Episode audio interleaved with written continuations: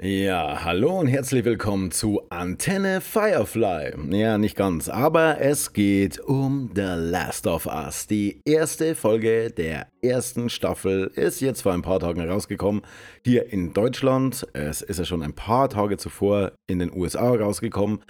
Und gleich mal vorweg, nein, ich werde mir wegen einer Serie, die mich zwar unfassbar interessiert, ja, da tun wir mal gar nichts weg. Ich habe eine unfassbare Liebe zu diesem ganzen The Last of Us Franchise. Aber ich werde mir jetzt nicht großartig irgendwie einen Tunnel rüber buddeln in die USA, um dort dann noch schneller an die Folge ranzukommen, um dann eine Woche lang mit niemandem darüber reden zu können, weil äh, es sonst so gut wie keiner gesehen hat und äh, dann reden die aber über eine andere Folge, nämlich die, die für mich schon veraltet ist und bla bla bla. Nee, also den Stress tue ich mir nicht an. Also ganz ehrlich, ich bleibe hier, ich warte einfach die paar Tage länger und irgendwann ploppt das bei mir auf und dann gucke ich. Es ist ja jetzt eine Woche. Ne? Es ist ja nicht so, als ob irgendwie, äh, keine Ahnung, 15 Monate dazwischen liegen würden oder so ein Scheiß oder acht Wochen. Es geht halt einfach nur um ein paar Tage. Und es ist ja auch so, ich weiß ja noch nicht mal, ob ich es immer pünktlich am Montag schaffen werde, weil halt das Leben auch so seine Zeit einverlangt bei mir, ähm, dass ich das dann immer angucke. Ne? Sofort, instant. Also insofern, ja, wenn ihr weiter seid, freut euch drüber und unterhaltet euch darüber mit den drei Leuten, die ihr persönlich vielleicht kennen mögt, die es auch gesehen haben und wartet dann, bis die anderen dann auch mitspielen können. Nee, also ich tue mir den Stress nicht an und will aber auch nicht ganz versäumen, jetzt über die einzelnen Folgen zu sprechen, weil sie mich halt auch stark interessieren, stark bewegen und leck mich am Arsch war diese erste Folge geil. Also der Trailer hat ja schon gezeigt, okay, da erwartet uns was Großes. HBO steckt dahinter, es ist eigentlich ist die Serie entstanden aus den beiden Köpfen. Der eine, ja, ich und Norman, ne? Aber der eine steckte ja bei Tschernobyl drin und Tschernobyl ist ja sowieso eine Hammer-Miniserie ja gewesen. Und auf der anderen Seite haben wir jetzt einen der Writer, glaube ich, war er, von dem Videospiel The Last of Us und der steckt jetzt sein Herzblut weiter in die Serie. Und man merkt, man merkt, dass es was Eigenständiges ist, dass es die gleiche Geschichte ist, dass sie neu erzählt wird, aber nicht irgendwie so neu, dass sie gar nichts mehr mit dem Alten zu tun hat. Ganz im Gegenteil, aber doch neu inszeniert ist, halt auch anders funktioniert. Überraschung, eine Serie funktioniert anders als ein Videospiel. Wer hätte das gedacht? Ähm, ja, ist halt so. Viele sind wieder völlig überrascht. Gut, jetzt gab es natürlich im Vorfeld Diskussionen wegen der Darsteller. Allem voran, ganz vorne, also als Hauptcast, haben wir Pedro Pascal, den sowieso alle lieben. Äh, ich finde jetzt auch nicht, dass er aussieht wie Joel. Ne? Also da hätte man, keine Ahnung, äh, bessere gefunden. Ein Gerard Butler oder so, den hätte ich mir eher vorstellen können. Aber der hat ja seine ähm, Mendo-mäßigen, wie sagt man da, Bonuspunkte, also dem verzeiht man ja alles und er ist sowieso beliebt. Er ist ein geiler Schauspieler. Also ich will jetzt ihn nicht schlechter reden. Ich will einfach nur sagen, rein, wenn man jetzt nur rein auf die Optik geht, hätte man auch hier was anderes finden können. Dann äh, geht es hauptsächlich um Bella Ramsey. Bella Ramsey spielt Ellie, also die quasi aufgezwungene, eigentlich die Waage. Sie ist ja die Waage in dem ganzen Spiel. Pedro Pascal als Joel soll ja äh, Ellie von A nach B bringen. Also hier durch gefährliches Gebiet. Sie ist die Waage, er soll sie abliefern. Tschüss, danke. Äh, Bezahlung her, Credits und dann auf Nimmerwiedersehen. Das ist der ursprüngliche Plan. Jetzt gehen wir aber, ja, gehen wir gleich auf die Handlungen. Ähm, jetzt haben wir aber eine Bella Ramsey, die relativ optisch wenig mit der Vorlage aus dem Videospiel hat. Denn die hat eigentlich eher optische Anleihen an damals Ellen. Nee, äh, äh, wie, wie hieß sie damals? Jetzt heißt sie Elliot. Wie hieß sie denn davor? Ah, uh, fuck. Juno, die Schauspielerin. Jetzt ist ihr Name komplett weg. Jetzt ist er komplett weg. Ellen Page. Ellen Page und jetzt heißt sie Elliot Page. Oh wow, was für ein Hirnloch gerade. Also Ellen Page wäre eigentlich optisch die Idealbesetzung. Ellen Page heißt aber mittlerweile Elliot Page, ist ja auch jetzt doch äh, zu alt äh, für das Ganze. Aber damals hat man halt sehr viele Vergleiche gezogen. Sie hat ja damals ursprünglich auch mal versucht, äh, ich glaube, gerichtlich auf das Ganze irgendwie einzuwirken, weil Ellen und Ellie und dann die optische Ähnlichkeit und dann hat Ellen Page ja damals für ein anderes Videospiel, nämlich Beyond Two Souls war das, ähm, ja auch quasi sich selber hergegeben und mitgespielt. Ähm, ja, das hat ja alles nicht so gefallen scheinbar, aber gut, den Leuten war es eigentlich klar, okay, hier sehen wir eine junge Ellen Page von der Optik her und äh, alles gut, recht und schön. Und Bella Ramsey, man kennt sie ja aus der äh, Game of Thrones, die hat ja jetzt relativ wenig von der Optik her damit zu tun, außer die kurzen Haare und bla. Und wisst ihr was? Es ist scheißegal. Es ist absolut scheißegal, weil man guckt sich das an, man sieht dieses Mädel fünf Minuten lang und dann ist das vergessen. Man muss auch mal vergessen können. Man kann nicht die ganze Zeit da sitzen und kaum sich daran erinnern, dass sie ja eigentlich anders aussehen müsste. Und genau das gleiche Problem haben wir jetzt bei Nico Parker. Nico Parker ist ein junges Mädel, das, ich glaube, bei Dumbo und noch irgendeiner Sache hat sie äh, mitgespielt. Das war es allerdings im Großen und Ganzen. Ähm, die spielt Sarah. Und Sarah ist die Tochter von Pedro Pascal, also von Joel. Ähm, das Ganze startet ja im, jo im Jahr, im Jahr 2003. Jetzt ist dabei, mir durchgekommen. Äh, Im Jahr 2003 beginnt unsere Geschichte. Beziehungsweise ich fange ganz anders an. Oh Gott, wow, was für eine Aufteilung. Also ganz am Anfang der Serie sieht man einen Einspieler, den man so in den Videospielen nie bekommen hat. Und zwar spielt das irgendwann in den 60ern, da wurde noch geraucht in den Talkshows und äh, da sitzt ein Moderator, der versucht immer fröhlich zu bleiben und das Ganze Happy End-mäßig dann äh, in die nächste Pointe reinzusteuern. Und gegenüber sitzen dann in dem Fall zwei Experten, zwei Wissenschaftler und die sprechen über äh, virale Infekte und wie die die Menschheit auslöschen können und bla bla bla.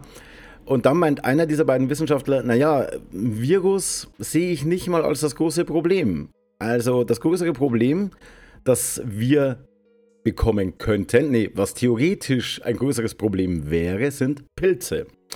Und Pilze, die wollen nämlich auch noch selber leben. Also die greifen uns, den menschlichen Körper an und wir sterben dann nicht dran, sondern die übernehmen die Kontrolle, die steuern unser Bewusstsein, unser Denken, unser Handeln, das alles. Und denen sind wir dann komplett ausgeliefert. Wir sind dann nur noch die Hülle und der Pilz übernimmt die Arbeit für uns und sagt uns, was wir tun sollen.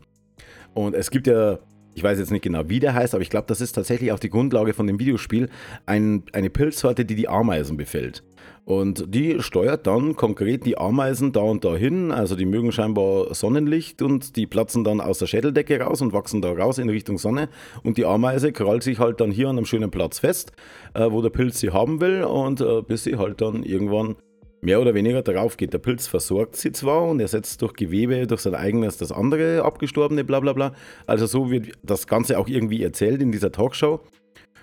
Und das sieht er als das größere Problem. Da meint aber der andere Wissenschaftler, ja gut, das ist aber nicht möglich. Und dann sagt der erste, ja, ja, ich verstehe schon, worauf Sie hinaus wollen. Äh, bei 34 Grad ungefähr, Körperwärme, also Temperatur, sterben Pilze ja ab und äh, sind für uns, also diese schädlichen Varianten sind dann keine Gefahr mehr für uns. Aber lasst irgendetwas passieren, dass sich die Pilze an höhere Temperaturen gewöhnen müssen und auf einmal gehören wir durchaus auch in das Beuteschema dieser Dinge. Was natürlich eine Holzhammer-Anspielung auf die globale Erwärmung ist. Und so nach dem Motto, Leute, äh, das erleben wir gerade. Viele Lebewesen müssen sich gerade anderen Temperaturen anpassen.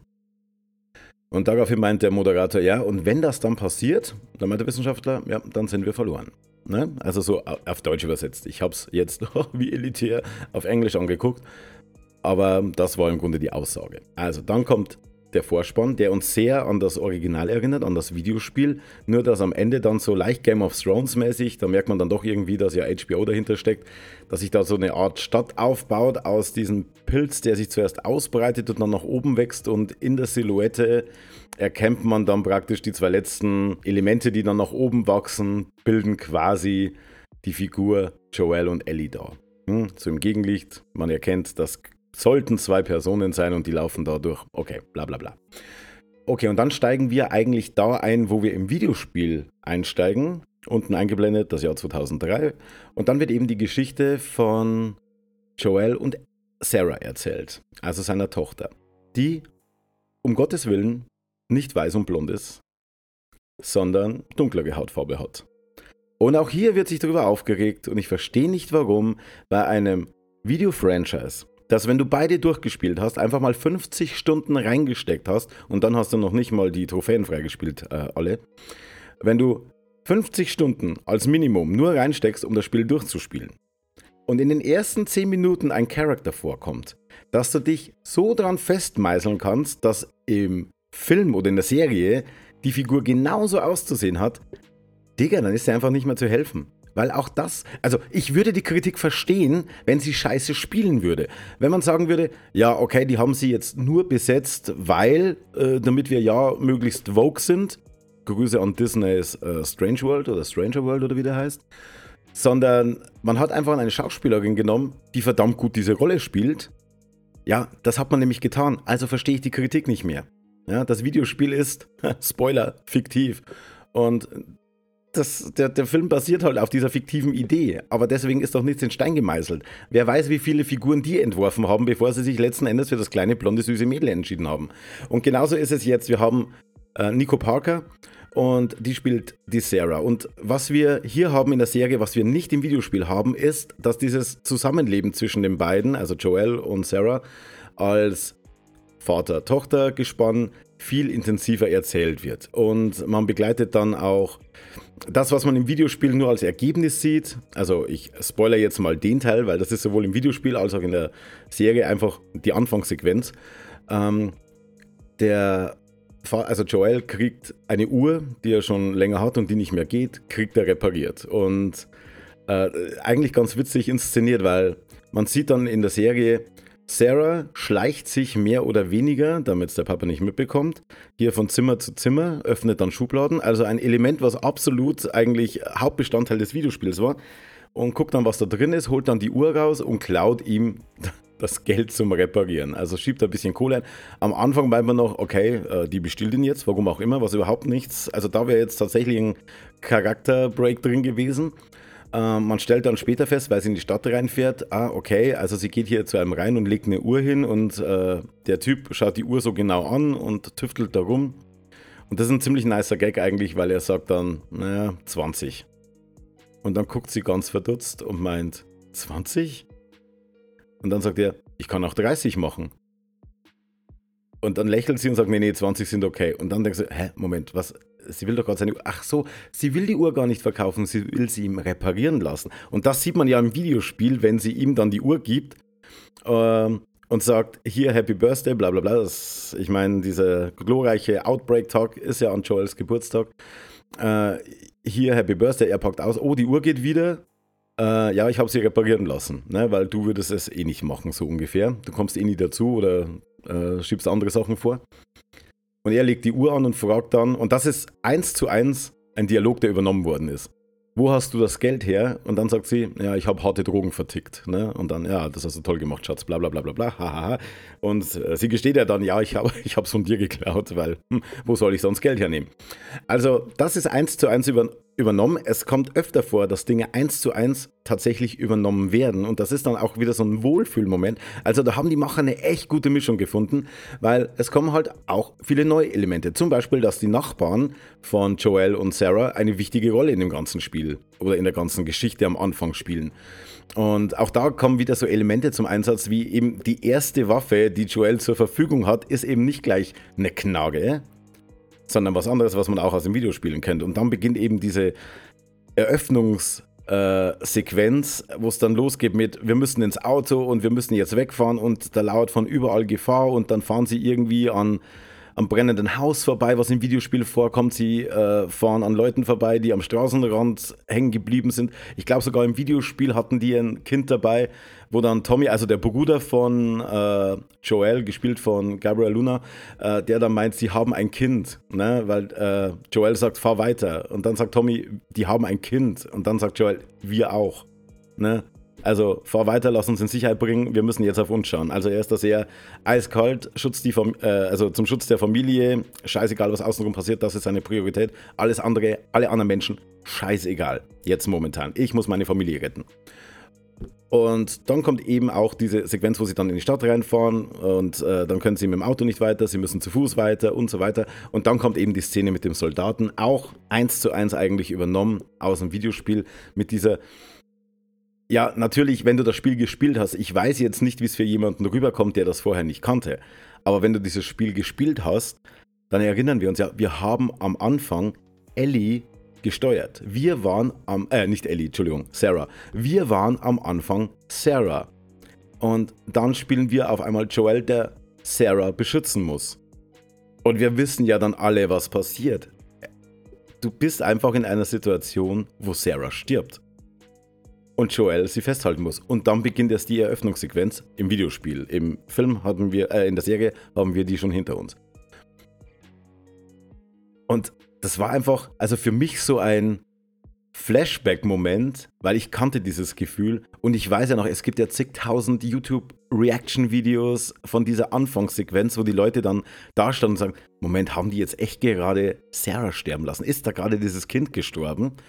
Und dann beginnt ja erst unsere Geschichte, die wir ab sofort verfolgen werden. Das war ja alles noch Rückblende. Zuerst 60 Jahre zurück, dann 20 Jahre zurück und jetzt sind wir eben im Jahr 2023 angekommen. Das genauso brutal hart anfängt, könnte man jetzt mehr oder weniger sagen. Im Endeffekt ist es ein, äh, ja, ein Akt der Gnade, mehr oder weniger, der da gezeigt wird, aber er trifft einen schon sehr hart. Ich will nicht zu sehr ins Detail gehen, ich will jetzt nicht zu viel erzählen.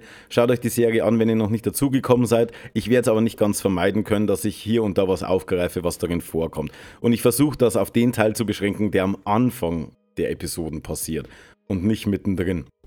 Wobei ich darauf auch ein bisschen eingehen muss. Ähm, gut, äh, wir haben am Anfang diese Sequenz, wo wieder ein Kind eine tragende Rolle spielt und da sind wir ja dann im Jahr 2023. Die Zivilisation ist zusammengebrochen. Es gibt ein sehr, ja, wie sagt man, ist es ein autoritär, autoritäres Staatsgefüge, das da innerhalb dieser Safety Zones, dieser Mauern äh, hier sehr strenge Regeln aufstellt, auch sehr radikal dann vorgeht gegen Leute, die diese Regeln nicht einhalten.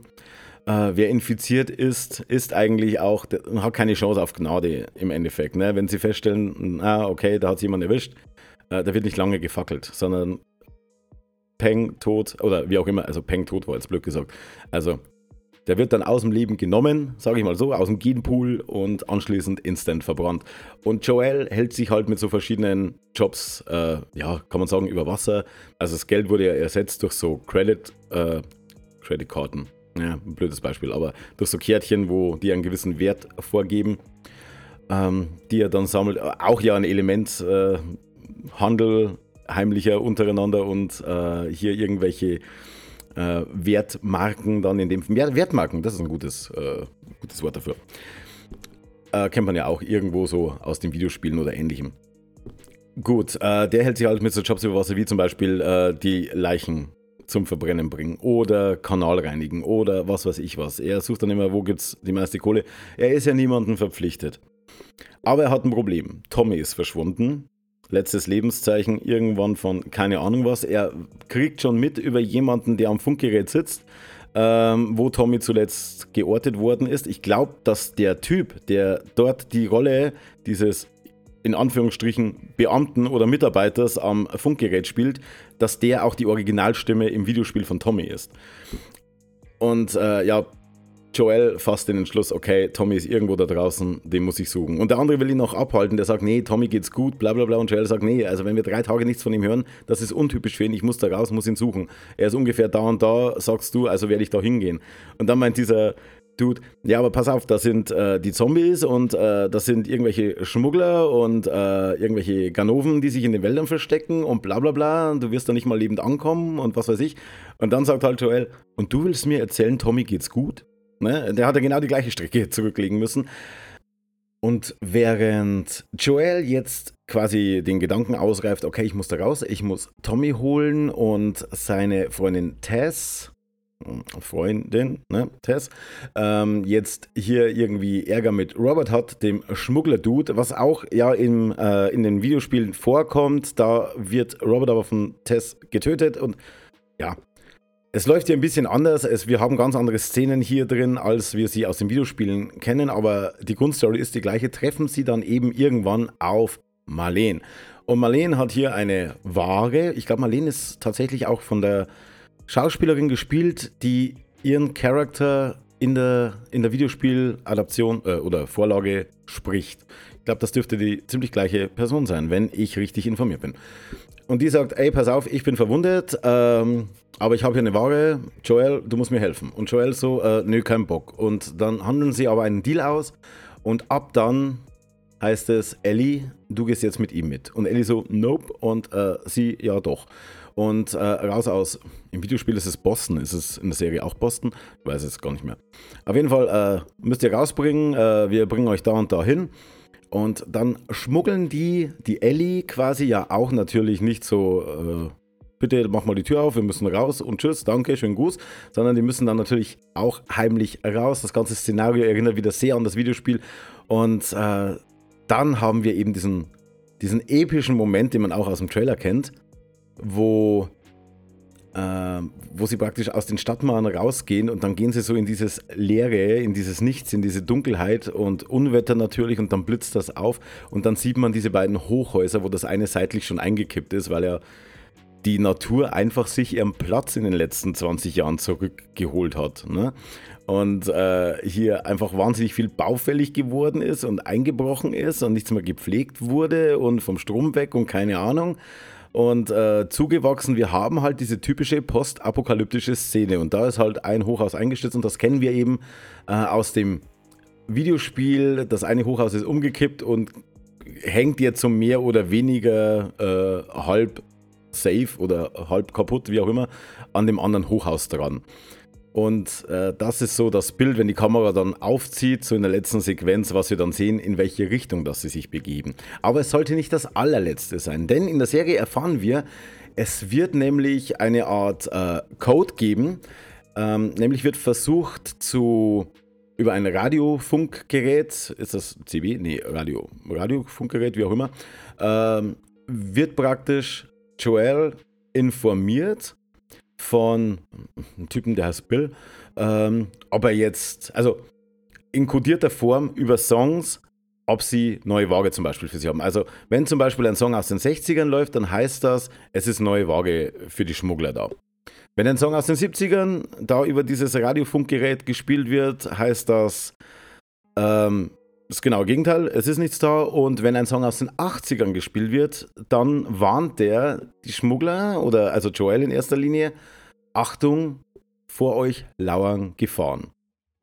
Und jetzt dürft ihr natürlich dreimal raten, wenn sie aus den Stadtmauern rausgehen, in diese Dunkelheit, wo wir dann diese postapokalyptische Welt sehen, aus welchem Jahrzehnt dieser Song äh, läuft dann. Der tatsächlich dann, also klassischer Abgang, man zoomt langsam auf das Radiogerät zu, der Song läuft und dann wird das Bild schwarz und der Abspann läuft, der Song läuft aber weiter.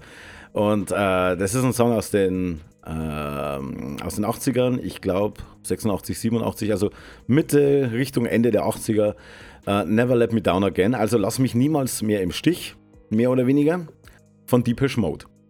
Und dieses Lass mich niemals mehr im Stich, also zum einen ja 80er Jahre, Vorsicht, Ärger, zum anderen natürlich auch diese Grundaussage, Never Let Me Down Again, ähm, ist natürlich auch schon ein Hinweis auf das, was zwischen Joel und vor allem Ellie ja dann noch passieren wird. Er hat ja quasi, in Anführungsstrichen, ja immer so das Gefühl, dass er Sarah im Stich gelassen hat, weil sie ja bei dieser ganzen Rettungsaktion ums Leben kam. Sie war die Leidtragende, sie ist nicht mehr bei ihm, er hat seine Tochter verloren und mit ihm auch seine Menschlichkeit, das Gute in ihm, muss man auch so sagen. Also alles, was ihn irgendwie als, als Menschen ausgemacht hat, als menschliches Wesen, ist an diesem Tag mit Sarah gestorben.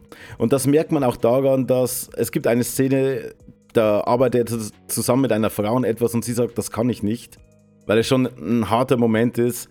Und er schiebt sie dann mehr oder weniger zur Seite. Also er schubst sie jetzt nicht, aber sie macht dann Platz und er geht hin und erledigt das dann auch. Ähm, wo man schon merkt, okay, da, da braucht man schon Nerven für. Ne? Das ist nicht etwas, was man so nebenbei mal hat, weil man ist da einfach mitgenommen in dieser Situation. Und äh, irgendwie funktioniert er nur noch. Er funktioniert nur noch. Ne? Und dieses Never Let Me Down Again, er hatte ja auch zum Beispiel zuvor, gab es dieses erste Zusammentreffen auf Ellie und er hatte überhaupt kein Problem, eine Knarre auf das Gesicht eines Kindes zu richten. Also so einen Joel erleben wir jetzt momentan. Und jetzt gehen sie aber gemeinsam diesen Weg und lass mich nie mehr im Stich. Na, da haben wir diese bittersüße Anspielung bereits. Die haben noch einen weiten Weg vor sich. Er ist quasi gezwungen, es, sie ist ja die Waage, auf sie aufzupassen, ja, und was passiert mit Menschen, die längere Zeit miteinander verbringen? sie lernen sich kennen und wenn sie dann auch noch in gegenseitigen Gefahrensituationen sich irgendwie versuchen herauszuhelfen, dann wächst dann natürlich eine Bindung und das ist jetzt kein großer Spoiler. The Last of Us erzählt die Geschichte im Endeffekt davon, wie Joel und Ellie eine Vater-Tochter-Beziehung aufbauen, die aber auch vor ganz großen Problemen stehen wird, wenn man die Videospiele kennt. Aber nichtsdestotrotz, wir wissen, was passieren wird und mit diesem Song gehen die eben hier raus. Craig Mason. Craig Mason, weil ich muss der Magazin denken, der war der Showrunner oder ist der Showrunner von The Last of Us und der hat auch bei Chernobyl mitgearbeitet. Ich glaube, er ist der Name im Vorspann. Zumindest habe ich ihn mir äh, merken können, weil ich kurz davor einen Film mit Daniel Craig gesehen habe und Craig Mason so. Mason ist geschrieben wie Magazin, nur dass zwei Buchstaben fehlen. Okay, äh, haben wir das auch gelöst, ne? Zumindest den Namen hatte ich auf der Platte. Ähm, genau, und äh, jetzt, jetzt, läuft eben dieser Song und wir wissen ja im Trailer, spätestens aus dem Trailer wissen wir auch, äh, welcher Song auch noch eine tragende Rolle spielen wird, wenn wir die Videospiele nicht kennen. Ne? Weil ganz groß ist natürlich, vor allem im zweiten Teil ja, Take On Me der Song. Und der wurde ja tatsächlich auch im Trailer von The Last of Us verwendet. Und, äh, oh Wunder, auch der ist aus den 80ern, aber natürlich, natürlich hier ganz speziell eingesetzt, vor allem im Videospiel. Ähm, aber dann im Trailer natürlich in dieser Variante ja auch, naja, der, der wurde für Fans gemacht. Ne? Der Song ist für die Fans eingebaut worden. Also, Never Let Me Down Again, enttäusch mich nie wieder oder lass mich nie wieder im Stich. Äh, passt eigentlich beides, oder? Enttäusch mich, Never Let Me Down Again. Enttäusch mich nicht nochmal oder lass mich nicht nochmal im Stich oder nie wieder im Stich. Beides trifft zu. Oh, oh, oh, Im Song geht es übrigens um Drogen, aber das hat jetzt hier mit nichts zu tun. Drogen spielen bei The Last of Us ja keine Rolle. Aber ich denke, wir wissen, was die Aussage ist. Also die erste Folge, ich fand sie bombastisch. Ich liebe die erste Folge. Abgrundtief. Und damit, glaube ich, kann ich die erste Folge auch beenden. Ich liebe The Last of Us und ich liebe, was ich in der ersten Folge der ersten Staffel gesehen habe. Und ich kann nur hoffen, dass es so weitergeht. Und wenn ihr es noch nicht gesehen habt, vielleicht wartet ihr ein paar Wochen und schießt euch das Wow-Abo, wenn dann alle Folgen am Stück durchgeguckt werden können. Ich werde hier versuchen, weiter über jede Episode zu sprechen. Ähm, das Grundgerüst steht ja jetzt. Und dann hoffen wir mal, dass ihr viel Spaß haben werdet demnächst damit. Äh, wenn ihr es euch auch anguckt und wenn es euch überhaupt nicht interessiert, dann skippt einfach diese Folgen. Ne? Es ist ja keiner gezwungen, es zu hören. Na gut. Bis zum nächsten Mal, spätestens irgendwann nächste Woche. Ich wünsche euch was. Ciao.